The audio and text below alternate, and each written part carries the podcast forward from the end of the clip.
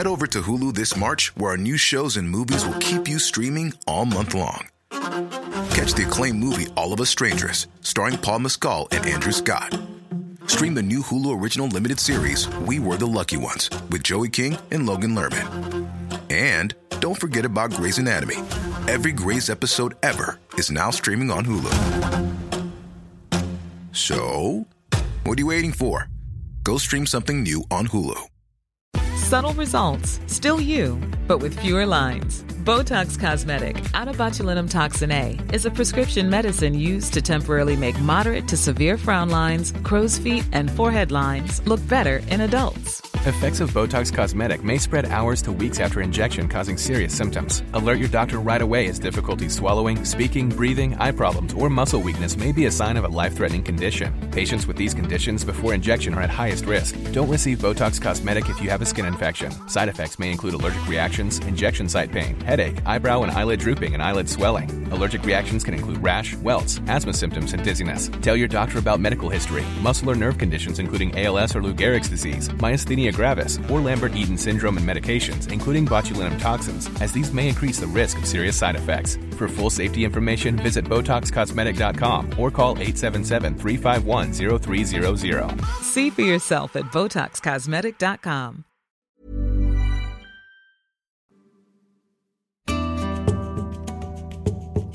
Es común tener esta duda en algún momento de nuestras vidas. ¿Vale la pena emprender acciones individuales para ayudar a solucionar problemas colectivos? ¿Realmente una persona puede hacer la diferencia?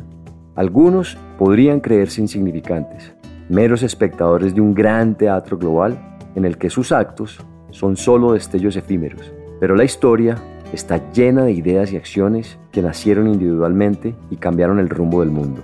Como lo hemos dicho antes, un pequeño grupo de personas con las intenciones bien puestas puede cambiar el mundo. De hecho, es lo único que lo ha cambiado. Uno de los grandes ejemplos es Rosa Parks, que al negarse a ceder su puesto a un hombre blanco en Estados Unidos, dio el primer paso para el movimiento por los derechos civiles.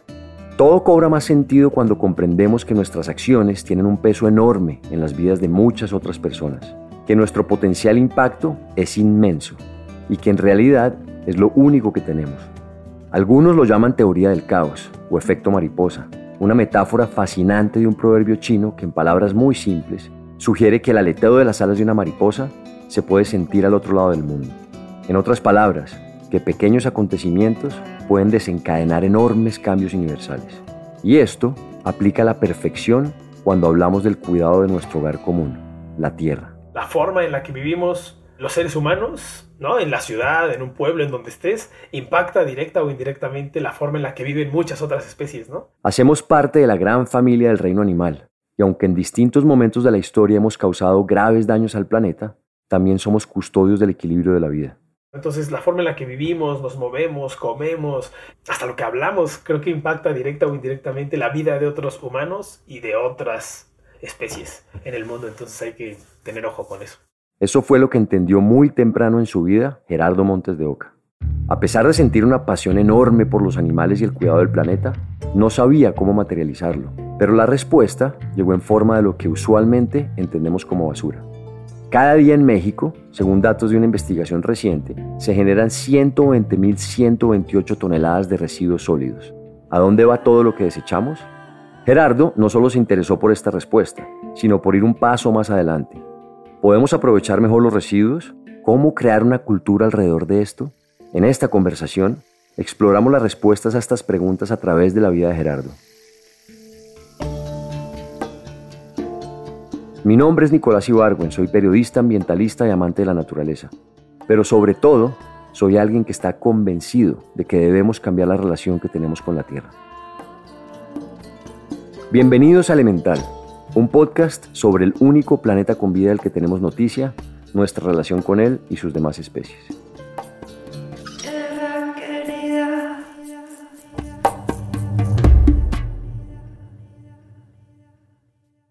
Yo me acuerdo que desde chiquito, o sea, cuando tenía, no sé, niño, niño, muy niñito, estaba como metido seguro eso fue de mis papás, ¿no? Pero era parte del club de vigilantes del agua de la colonia, ¿no? Entonces yo era el vecinito que le gritaba a la gente de, lava el coche con cubeta, cierra la manguera y como que les gritaba, era así medio molestón. Gerardo nació en Toluca y como cuenta, desde niño germinó dentro de él un interés genuino por el cuidado de los recursos naturales también tuve como una claridad de un cariño y un amor hacia los animales, ¿no? O sea, como que me encantaban las plantas, los animales. Viví luego en un pueblo que se llama Valle de Bravo, que está igual cerca de Toluca, que está rodeado de... es un lago con montañas precioso. Y yo vivía ahí en el cerro con mis hermanos y nos pasamos eso, ¿no? Con animales, teníamos conejos, gallinas, perros nos las pasamos en el cerro, me encantaba comprar plantas y me ponía a reforestar, según yo, ahí hacía mis guaridas. Entonces como que siempre tuve muy claro como este gusto y este cariño hacia los seres vivos. Pero además de los animales del campo y los pequeños seres como aves que revolotean en las zonas rurales, Gerardo se enamoró de un fantasma. Me acuerdo mucho que en una época de mi vida conocí a una especie, el lobo mexicano, que es como la especie de lobos más chiquita, ¿no? Y la que vive más al sur. Y me acuerdo que me, me, fascinó su historia, ¿no? Y que estaban, hace como 30 años estaban al borde de la extinción, o sea, quedaban 10 lobos en el mundo. Entonces me acuerdo que dije, quiero dedicarme a cuidar esta especie. Entre 1915 y 1972, el lobo gris mexicano sufrió la arremetida de la crueldad humana. Envenenaron sus hábitats y los capturaron hasta casi desaparecerlos. Incluso llegaron a considerarla una subespecie extinta. Pero en las sombras, como espectros, algunos ejemplares sobrevivieron y actualmente se calcula hay poco más de 40 en libertad. Entonces también había como una conciencia no solamente de los animales, sino de utilizar los recursos naturales con cuidado.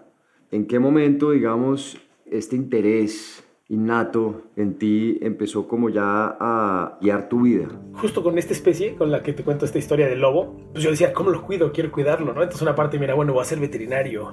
Y luego era súper asqueroso, me daba, era como que todo era como de... Entonces dije, no, creo que no voy a lograrlo. Entonces, bueno, de ahí dije, bueno, voy a estudiar algo que cuide a lo mejor como al ecosistema y por ende cuido a esta especie, ¿no? Y estudié este desarrollo sustentable, me fui a estudiar a Honduras, a una universidad que se llama Zamorano, y ahí fue donde pues ya como que empecé a entender más pues, estos temas, ¿no? O sea, justo, por ejemplo, ahí empecé a entender también la importancia de la sociedad, ¿no? O sea, como que yo era muy de, pues cuidemos los animales y los humanos y las humanas fuera, ¿no? Estorbamos. Y ahí como que fui entendiendo que, bueno, tenemos que tener un balance entre comunidades humanas, comunidades de otras especies. Y ahí yo creo que ahí fue donde se empezó a ir encaminando ya como, pues esto, entonces, ¿cómo fue para ti esa experiencia? Porque una cosa es uno, te lo digo por experiencia personal, una cosa es uno tener como esa curiosidad y esa pasión y esa como esa llama interior de que yo quiero salvar el planeta, quiero cuidar a los animales, quiero despertar conciencia, pero ya cuando uno, digamos, que quiere transformar eso en una forma de vida, digamos, en una carrera profesional, pues digamos que hay por lo menos un ajuste de expectativas en la realidad individual. ¿Cómo fue ese proceso para ti? O esa carrera que fuiste a estudiar a Honduras cumplió todas tus expectativas y llenó todos los vacíos y cumplió todos tus sueños para poder eh, hacer lo que querías hacer? No, yo creo que, o sea, como que la carrera fue interesante, ¿no? Y aprendes cosas, ¿no? Luego he sido muy curioso, me fui a trabajar a otro país y luego me fui a estudiar a Holanda, a hacer una maestría. Entonces como que ha sido un proceso de, o sea, fueron varios años, ¿no? Desde que entré yo a la universidad, ya han pasado como 15 años yo creo. No, y en esos 15 años de ir como aprendiendo racionalmente unas cosas, pero yo creo que una parte que también ha sido como súper importante y que luego las universidades no te lo dan, ha sido como trabajar la parte humana. Y justamente eso, la parte humana, fue lo que pudo experimentar a plenitud Gerardo durante el viaje de estudios a Holanda que mencionó. Ese momento marcó el rumbo de lo que sería su vida. Estuvo increíble, me encantó. La, la universidad se llama Wageningen pero lo que más me gustó, ¿no? Eh, y me gusta platicar, es como el, estilo de vida que yo tuve cuando vivía ahí. Vivía como en una comunidad que mucha gente decía que éramos como una bola de hippies. Se llamaba Drubendal, que era como un grupo, imagínate, no sé, 25 casas pero toda la gente que vivíamos en esas casas teníamos como un mismo chip, ¿no? En, en, algunas cosas, ¿no? O sea, como que todo era como ropa de segunda mano, ¿no? Había mucho intercambio de ropa, todo, todo, todo era bicicleta, ¿no? A pesar de que es Holanda y era como exceso de bicicleta. Todos teníamos huertos, nadie comía carne, hacíamos talleres todo el tiempo entre nosotros de si algo yo sabía, lo compartía, y si alguien sabía, lo compartía. Hacíamos composta, ¿no? Todas las casas tenían sus compostas en la parte de atrás. Entonces, como que el hecho de ir allá también como que me hizo tener como estilos de vida que se hacían más concurrentes. Yo me sentía más concurrente cuando los vivía, ¿no? Entonces, eso fue como algo que rescaté mucho de ese proceso de haber vivido en esa comunidad, que cuando regreso a México eh, era como, ya no lo voy a dejar de hacer, ¿no? O sea, no voy a, o sea, si me sentía tan feliz y tan a gusto con esta, como estas como cositas que iba adaptando en mi día a día, pues no lo voy a dejar, ¿no? Entre esos la composta, ¿no? Y otras cosas que dije yo, ya esto es lo que me hace sentir bien y lo seguiré haciendo. ¿Y cómo llegaste a esa comunidad? Háblame un poquito de eso que suena muy interesante todos los que vivimos en esa comunidad somos estudiantes que vamos a esa universidad, pero justo, o sea, como por ejemplo para vivir en esa comunidad tienes que aplicar y te hacen una entrevista. Y entonces vas, te entrevistan y como que si ven que tus valores van afines con la comunidad, te acepta alguna casa o no, ¿no? Suena como una utopía, pero Gerardo lo estaba viviendo y no solo era tangible, sino organizada y sostenible. Cerquita de ahí había otra granja donde todos estábamos inscritos y también tú podías ir ahí a cosechar como la ensalada del día. Entonces tú podías cosechar lo que ibas a comer ese día. Entonces teníamos ese huerto comunitario, teníamos nuestros huertos hacíamos una onda interesante que pedíamos como la comida colaborativamente, o sea, como que toda la comunidad pedíamos comida a un súper que te llevaba cosas como envasadas una vez cada seis meses, ¿no? Entonces llegaban como muchas cosas y todo el mundo como que de ahí nos surtíamos. O hacíamos también, de repente algunas casas nos íbamos a los súper, a los basureros de los supermercados en esa ciudad que tiraban la comida que seguía buena, ¿no? O sea, como ves que la tiran, pero pues realmente el pan sigue bueno, este, un montón de cosas siguen o son todavía comestibles. Investigaciones aseguran que aproximadamente el 40% de todos los alimentos cultivados y producidos en el mundo no se consumen. Es una cifra alarmante. Casi la mitad de los alimentos llegan a la basura. Y a la vez, la desnutrición y malnutrición son la causa principal de enfermedades y muertes. Y no es solo el desperdicio de comida, sino la tierra que utilizan para producirlo y los recursos que invierten en este proceso. Visto desde la óptica de nuestros países en América Latina, una solución como la que experimentó Gerardo en Holanda puede resultar extraña, pero parecería funcionar bastante bien. En México yo no hacía mi composta y allá era como obligatorio separarlo y hacer, bueno, no obligatorio, pero todos lo hacíamos. Y pues te digo, ese fue una de las cosas que yo dije, bueno, ahora que regreso no voy a tirar lo orgánico a la basura, ¿no? Por ejemplo, algo que me gustó mucho era esto, ¿no? Como que todos teníamos conocimientos y los podíamos compartir, ¿no? Entonces como que tú, o sea, buscar espacios de aprendizaje como de compartir entre la gente que vivíamos ahí se me hacía también muy rico, ¿no? Como, no sé, yo sé dar masajes y de repente todo el mundo íbamos a una clase de masajes. Yo sé capoeira, ah, pues vamos a capoeira. Yo sé yoga kundalini, vamos a kundalini. Entonces, como que darte cuenta de cuántos saberes hay en una comunidad chiquita, ¿no? Y de repente todo el tiempo estabas aprendiendo y aprendiendo sin salirte de 120 personas, ¿no? Ese conocimiento colectivo, la reunión de distintos saberes, lo cautivó. Vivir en armonía con el prójimo y también con la naturaleza a partir de prácticas disciplinadas y eficientes marcó profundamente su percepción de la vida. Pero en su interior, poco a poco, sintió el llamado de su hogar. Me ofrecieron la opción de quedarme a hacer un doctorado allá pero no, no sé, como que, te digo, no, no sé si tenía una razón clara, pero se sentía claramente que ya no quería seguir ahí, ¿no? O sea, como que sí tenía unas ganas genuinas de regresar a México. Además, llevaba ya como, desde que me fui a Honduras, pues pasaron yo creo que como muchos años que no estaba como fijo en un lugar, ¿no? O sea, como estaba aquí, me iba y regresaba y como que anduve del tingo al tango varios años y como que había también una necesidad de ya pausa, ¿no? De, de, empezar a echar raíces o de estar en un lugar por un tiempo, ¿no? Antes de regresar a México, Gerardo hizo una escala en Brasil. Allí tuvo la oportunidad de estar en contacto cercano con animales y seguir ampliando las perspectivas de nuestra relación con otros seres vivos.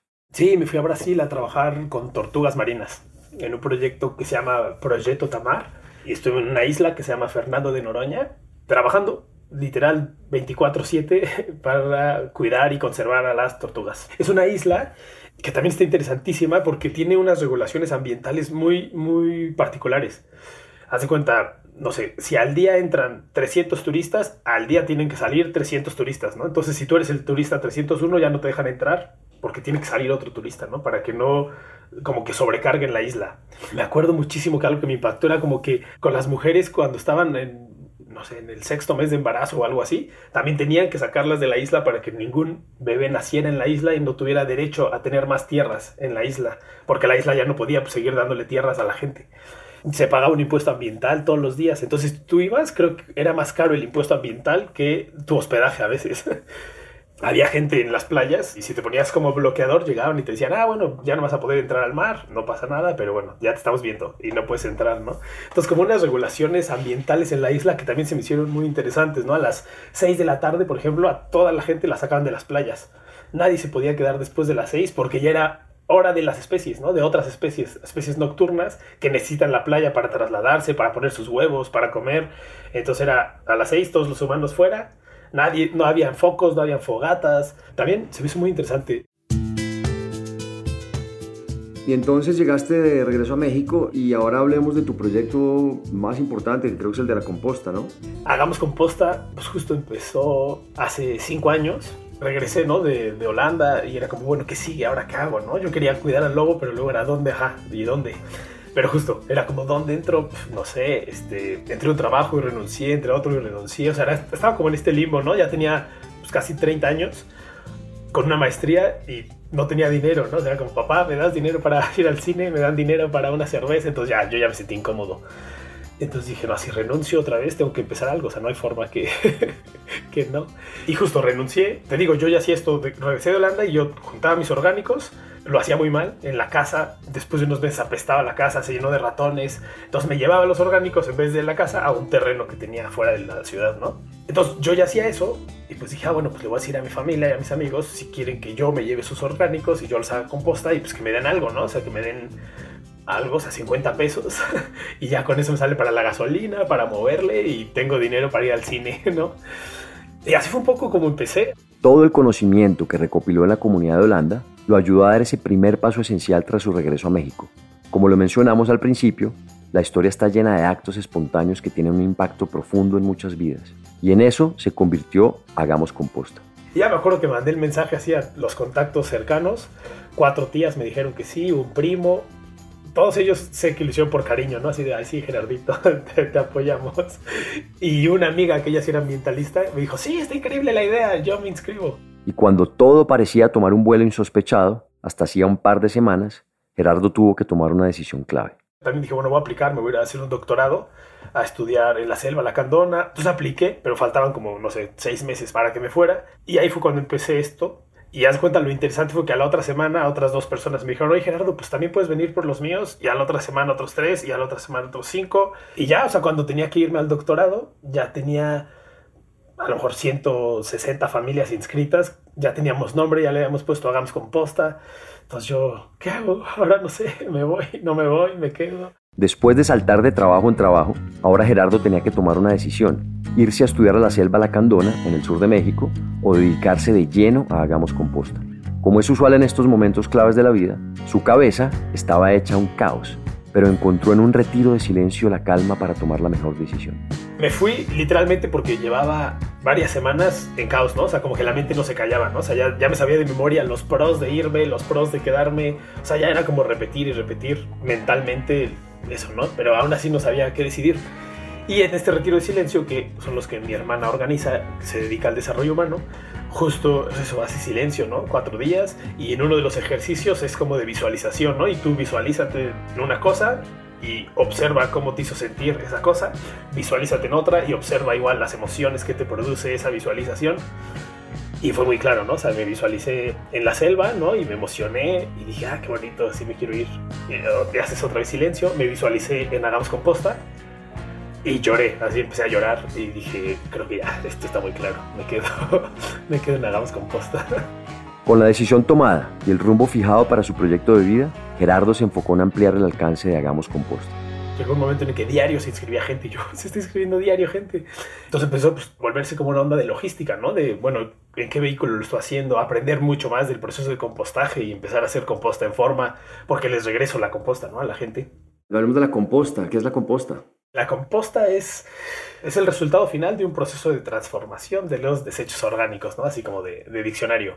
Pero si la vemos, o sea, si cualquiera que nos escucha la ve, pues es tierra, ¿no? Se ve como tierra súper finita, polvosa, pero que está súper rica y cargada en nutrientes, vitaminas, minerales, y que ayuda muchísimo a que los suelos estén muy ricos para que las plantas y las raíces puedan crecer como mucho mejor. ¿Y, pero, ¿y por qué es importante la composta? Que todos hagamos composta. O sea, es, es importantísimo. La número uno es porque reducimos la basura a la mitad, ¿no? O sea, como que la basura que tú generas, probablemente la que yo genero, la mitad es orgánica, ¿no?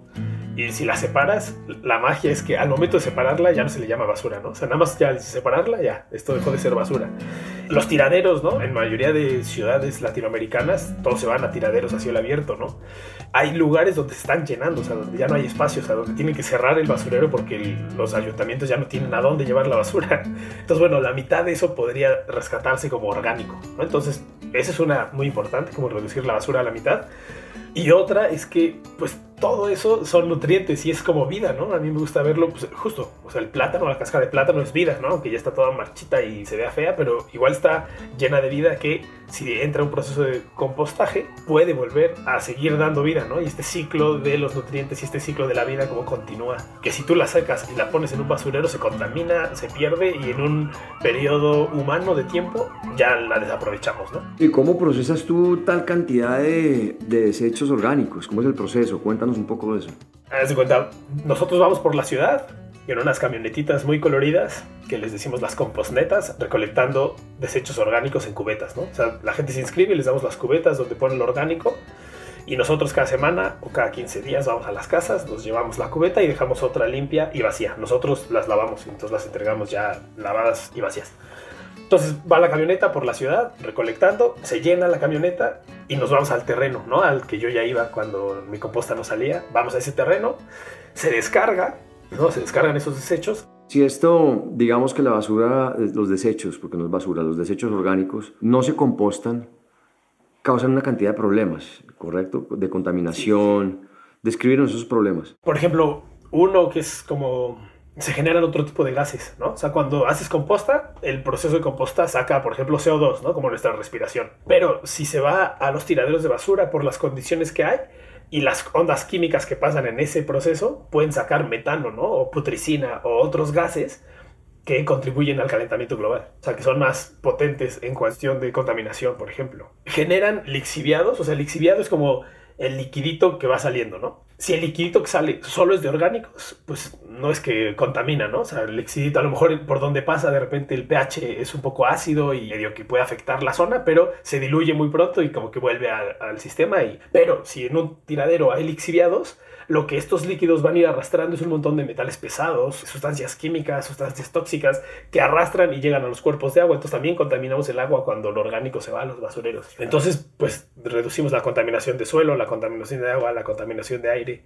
si hacemos composta. ¿Cuánto tiempo se demora el proceso de la composta? Normalmente nos estamos tardando entre 4 y 6 meses, ¿no? Dependiendo cómo se trabaja la composta, qué tanto se mueve, qué tanto se oxigena, ¿no? Estamos ahorita haciendo unas eh, técnicas diferentes en, por ejemplo, Puerto Vallarta, que es una zona muy húmeda, ¿no? Que es playa. Ahí la composta se está haciendo más rápido, por ejemplo, como 3 meses. Pero normalmente entre 4 y 6 es lo que nos tardamos. Ah, ok, buenísimo. ¿Cuáles, digamos, son las metas que tienes? Hace unos meses empezó Hagamos Poposta, que es exactamente lo mismo, pero recolectamos heces de perros, gatos y mascotas, ¿no? Entonces estamos haciendo composta de todas estas heces y funciona exactamente igual, ¿no?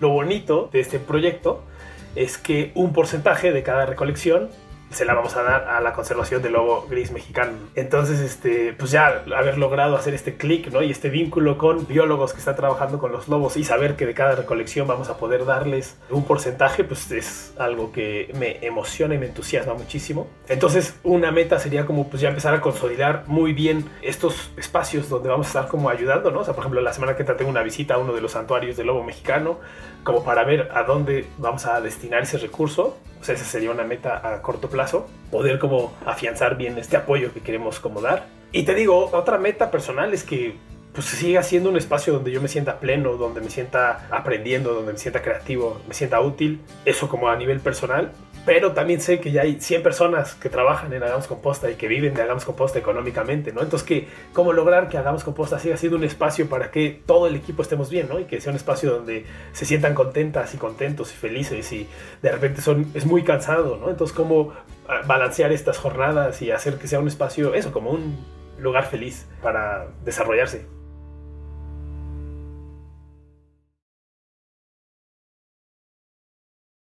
¿Ves en el futuro un momento en el que se haga composta de toda la basura orgánica que se desecha y que genera muchos problemas? Sí, sí, sí, sí, total, no lo siento tan descabellado, ¿no? O sea, yo creo que sí es muy viable. Y hay países que por ahí van, ¿no? O sea, hay países que no hacen todo composta, hacen energía también con eso y hacen otras cosas, pero bueno, o sea, es cuestión de que se alineen voluntades y tanto la sociedad como los gobiernos y seguro que se puede. ¿Crees que la motivación de las personas en inscribirse a, Somos Composta es conciencia ambiental o es simplemente que la gente ve una, salida de, sus desechos porque no sabe mucho qué hacer con ellos? Creo que hay tres, lo que hemos como podido analizar con la gente que se inscribe con nosotros. Una, si es como conciencia ambiental, ¿no? O un montón de gente ¿no? Como que, que, ya lo hacía, o sea, es como es que yo ya llevaba años separándola y me daba coraje ver que todo el tiempo se iba junto, pero bueno, de todos modos lo seguía haciendo, ¿no? Entonces, una, yo creo que hacía ahí este compromiso de un montón de gente, que es la mayoría, de decir, yo ya lo hacía y hoy quiero apoyarle al cuidado, quiero ser responsable, y lo hacen por convicción, o sea, como que entienden la importancia. Luego, un porcentaje menor, yo creo que es una moda que se está poniendo en algunas ciudades muy de moda ser eco, ¿no? Que qué padre que sea una moda. Entonces yo creo que mucha gente se suma porque pues ves que los amiguitos de la escuela están en el proyecto, entonces ah, pues yo también y entonces somos un grupo de papás o padres de familia que se están metiendo a esto. Entonces yo creo que una parte es moda, ¿no? O, de repente ves que los artistas están inscribiéndose y ahí tal artista lo hizo y entonces de repente es como una onda de, pues eso, nos estamos jalando por moda. Y otra parte sí es porque no hay otra opción. Por ejemplo, en Oaxaca para los que no saben, una ciudad que está al sur de México, justo el ayuntamiento cerró los basureros, ¿no? O sea, dijeron, ya, lo siento, no vamos a recoger la basura. Y cerraron los, basureros de esa ciudad. Entonces muchísima gente pues se inscribió a Hagamos Composta porque bueno, dijo, bueno, si ya no hay alternativa, pues me inscribo con ustedes, ¿no? Porque no hay otra alternativa. Entonces hemos detectado yo creo que estas tres como las principales motivaciones. Hagamos Composta también abrió la puerta a nuevas posibilidades de reutilización de materiales, sobre todo los que abundan en las ciudades.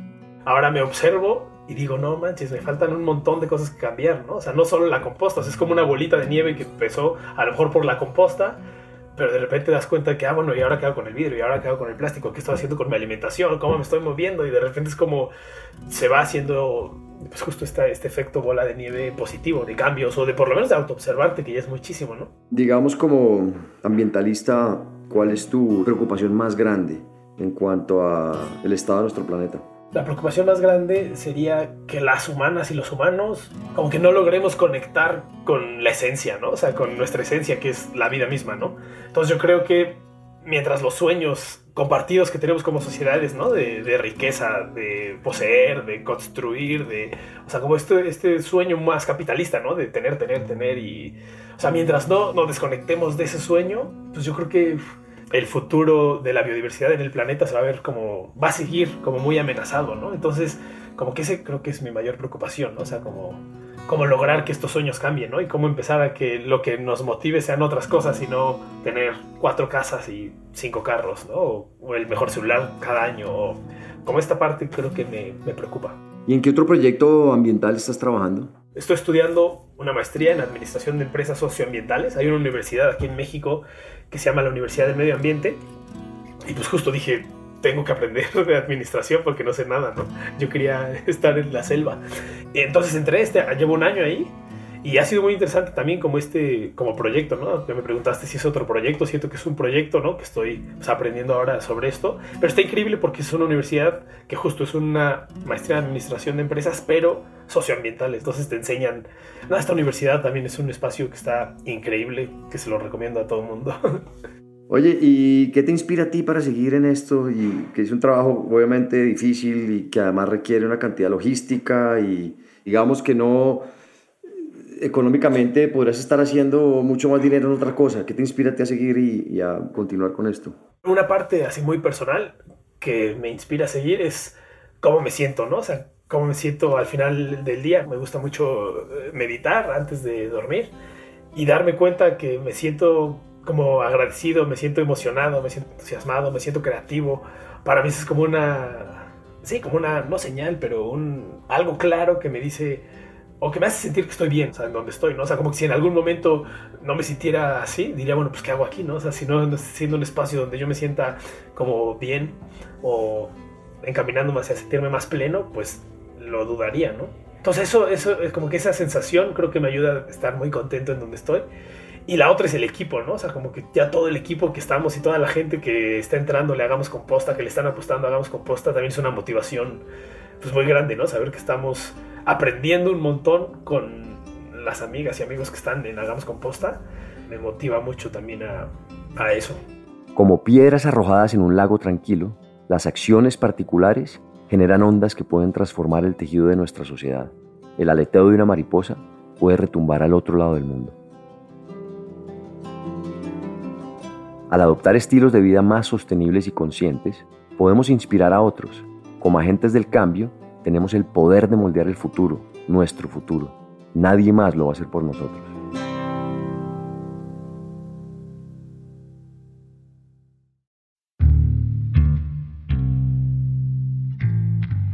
Este episodio es una coproducción del equipo de la no ficción, de Excel Content Studios y de Nicolás Ibargüen.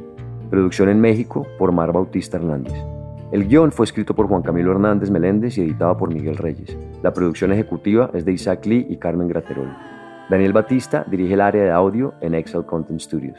La mezcla y el diseño de sonido son de Valentina Fonseca y Daniel Díaz. La canción de introducción y cierre es de Manuela Mejía y el handpan es interpretado por Felipe Ibargüen. La ilustración de la portada es de Isabela Soto Vallejo. Si tienen comentarios o sugerencias, escríbanos a nuestro Instagram, arroba podcast elemental. Y si les gusta este trabajo, ayúdenos a regar la voz. Recomiéndenlo a amigos o familia a quienes les pueda servir o interesar. También no se olviden de darle clic al botón de seguir o follow y a la campanita dentro del show elemental para no perderse ningún capítulo nuevo. Muchas gracias por escucharnos. Nos vemos en el siguiente episodio.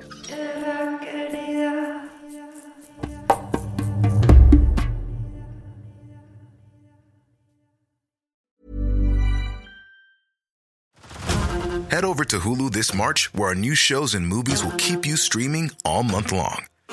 Catch the award winning movie Poor Things, starring Emma Stone, Mark Ruffalo, and Willem Dafoe.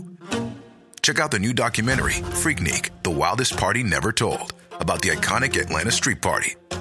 And don't miss FX's Shogun, a reimagining of the epic tale, starring Anna Sawai. So, what are you waiting for? Go stream something new on Hulu.